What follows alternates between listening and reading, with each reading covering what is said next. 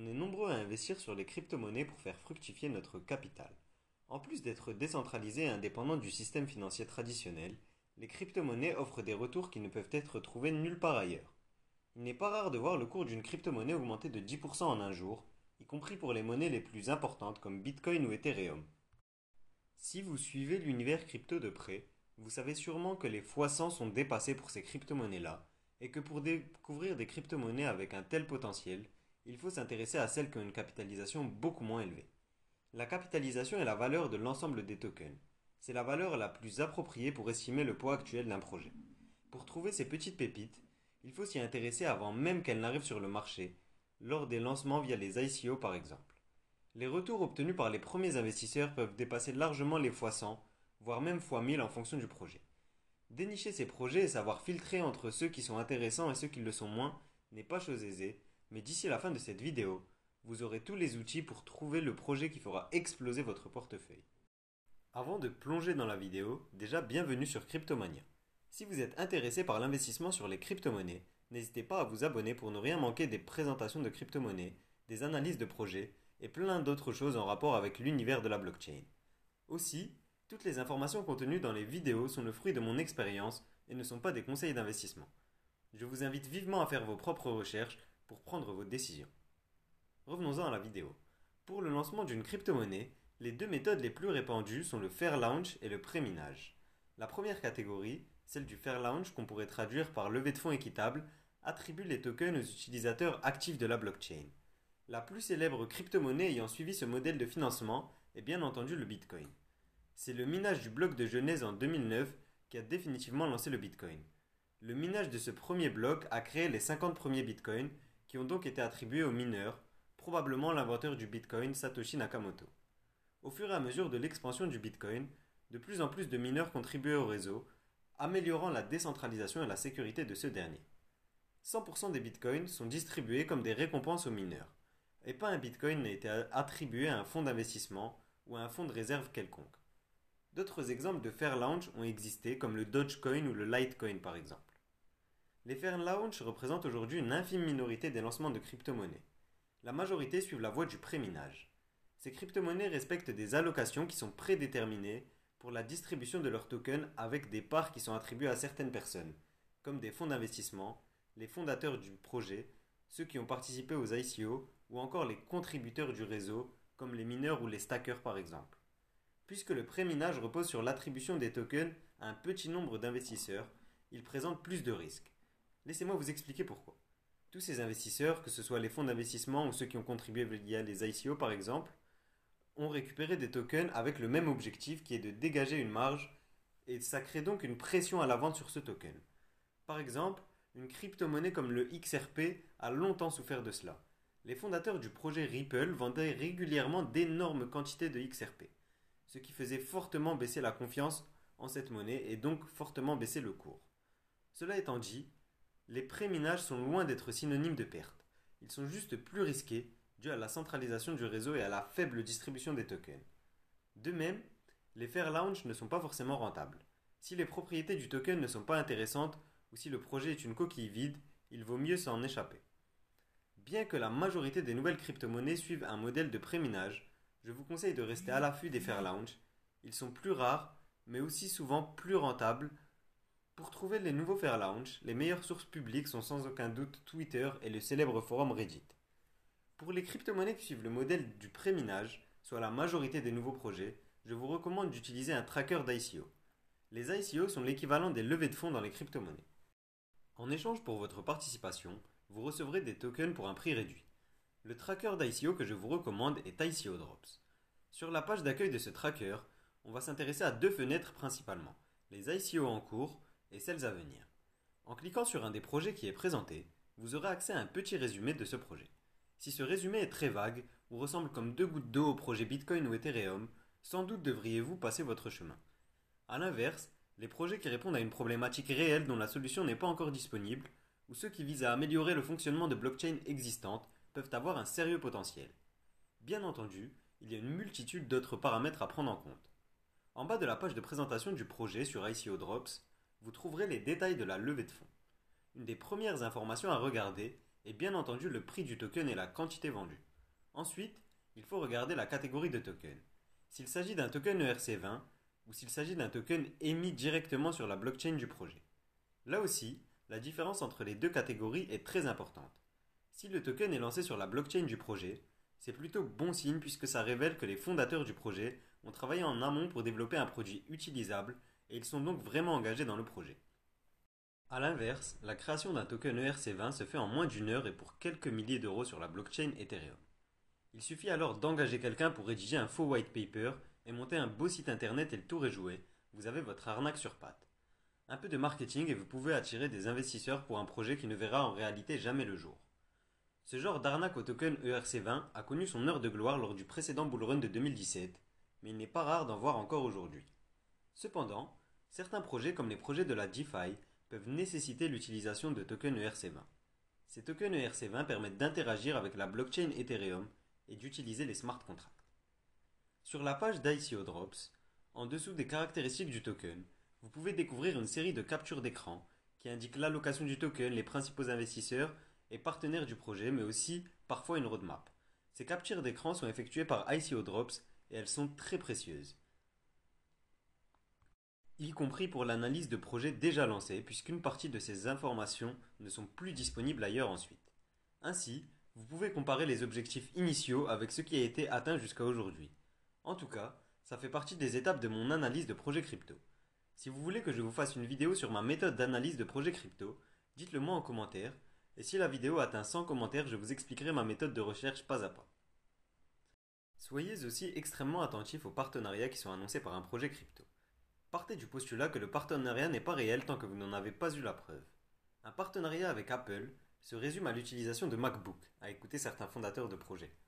Pour avoir la preuve du partenariat, cherchez-en la trace sur le blog du site internet ou sur la page Medium du projet. Si vous ne trouvez pas de détails concernant la nature du partenariat, considérez ça comme une grosse alerte. De même, le fait d'être apparu sur un média comme Forbes ou autre n'est généralement rien de plus qu'une publicité payée. Il n'en dit pas plus sur la réalité du projet. Un autre site très utile dans vos recherches sur une ICO est Crunchbase. Il vous permet de découvrir les fonds d'investissement impliqués dans un projet et vous donne accès à des articles sur le projet. Savoir si des fonds d'investissement sérieux sont impliqués dans le projet peut être un clair atout là aussi. Attention toutefois à ce que ces investisseurs institutionnels ne représentent pas une trop grosse part de la distribution du token, car ça pourrait créer une trop grosse pression à la vente. ICO Drops vous donne aussi accès à la distribution des tokens pour les projets dont les ICO sont passés, en cours ou à venir. Idéalement, une majorité des tokens seraient vendus pendant l'ICO, mais ce n'est presque jamais le cas. En général, lors de la levée de fonds sont vendus entre 15 et 50% des tokens initialement prévus. Si la proportion de tokens vendus lors de l'ICO est inférieure à 15% du total, je vous conseille d'y réfléchir à deux fois avant de vous lancer dans le projet. Encore une fois, tout cela est à relativiser puisque ça dépendra du plan de lancement de la crypto-monnaie. Ainsi, au-delà de la distribution du token, un élément fondamental lorsque l'on analyse un projet crypto est les caractéristiques des tokens. Là encore, ces informations ne sont pas toujours disponibles sur ICO Drops et il va donc vous falloir chercher un peu plus loin. Si vous êtes chanceux, sur le site internet du projet, vous trouverez les informations et les infographies sur la distribution du token aux investisseurs et aux fondateurs du projet. Il n'est pas rare que cette distribution soit échelonnée dans le temps, ce qui aura forcément un impact sur le cours, puisque plus la quantité de monnaie disponible sera élevée, plus le cours de cette monnaie va baisser. De même, vous pourrez trouver des informations concernant le maximum de tokens du projet ou l'éventuel modèle inflationniste. La seconde ressource potentielle que vous pouvez utiliser dans votre recherche est le blog Medium du projet. La troisième ressource sur laquelle vous pouvez aussi trouver cette distribution de tokens est le white paper du projet, qui est généralement disponible depuis le site internet de ce projet. Les caractéristiques idéales pour un token sont, à mon sens, une distribution progressive des tokens sur au moins deux ans pour les tokens attribués aux investisseurs et aux fondateurs du projet, un maximum de tokens fixés ou un niveau d'inflation très bas. C'est encore mieux si la monnaie suit un modèle déflationniste. Au moins aussi important, le projet doit récompenser généreusement les membres actifs du réseau via des utilisations intéressantes du token ou encore des récompenses pour une contribution au réseau via le stacking par exemple.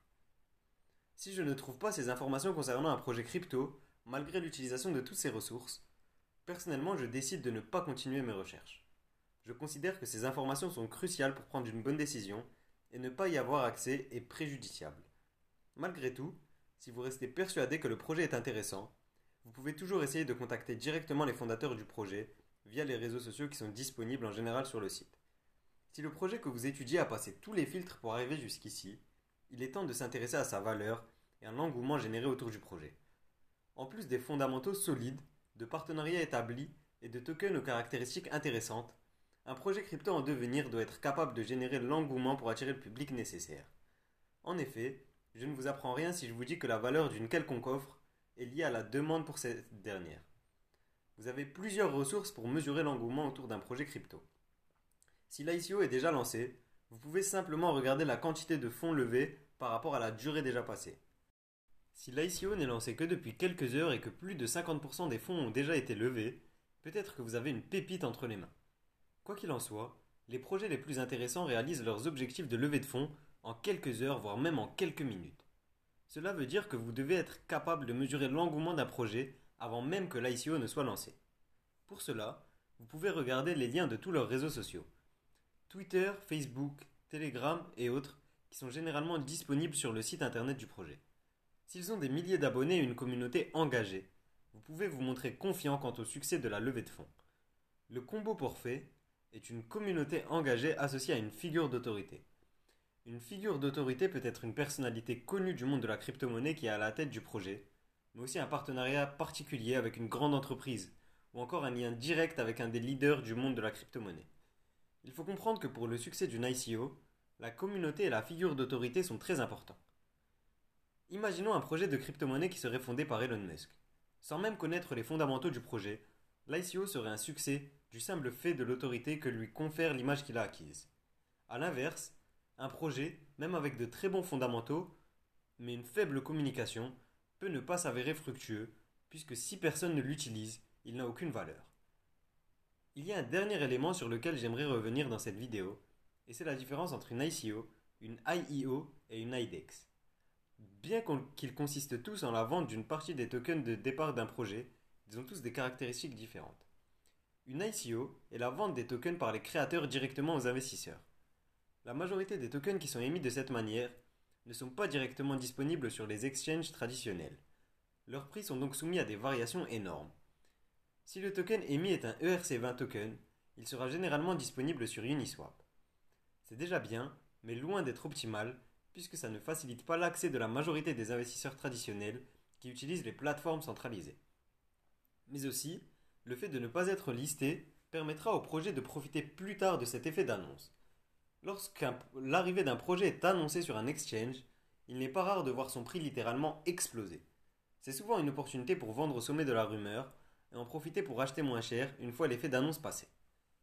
Cette annonce, c'est un avantage dont ne bénéficient pas les IEO.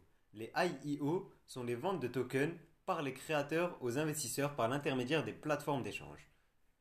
Ça permet de directement avoir accès à une communauté plus large et plus intéressée par la hype d'un projet que par sa valeur fondamentale. Les, IEO sont toutefois généralement soumises à plus de conditions pour les investisseurs et elles impliquent une volatilité extrême dans les premiers jours de listing du projet.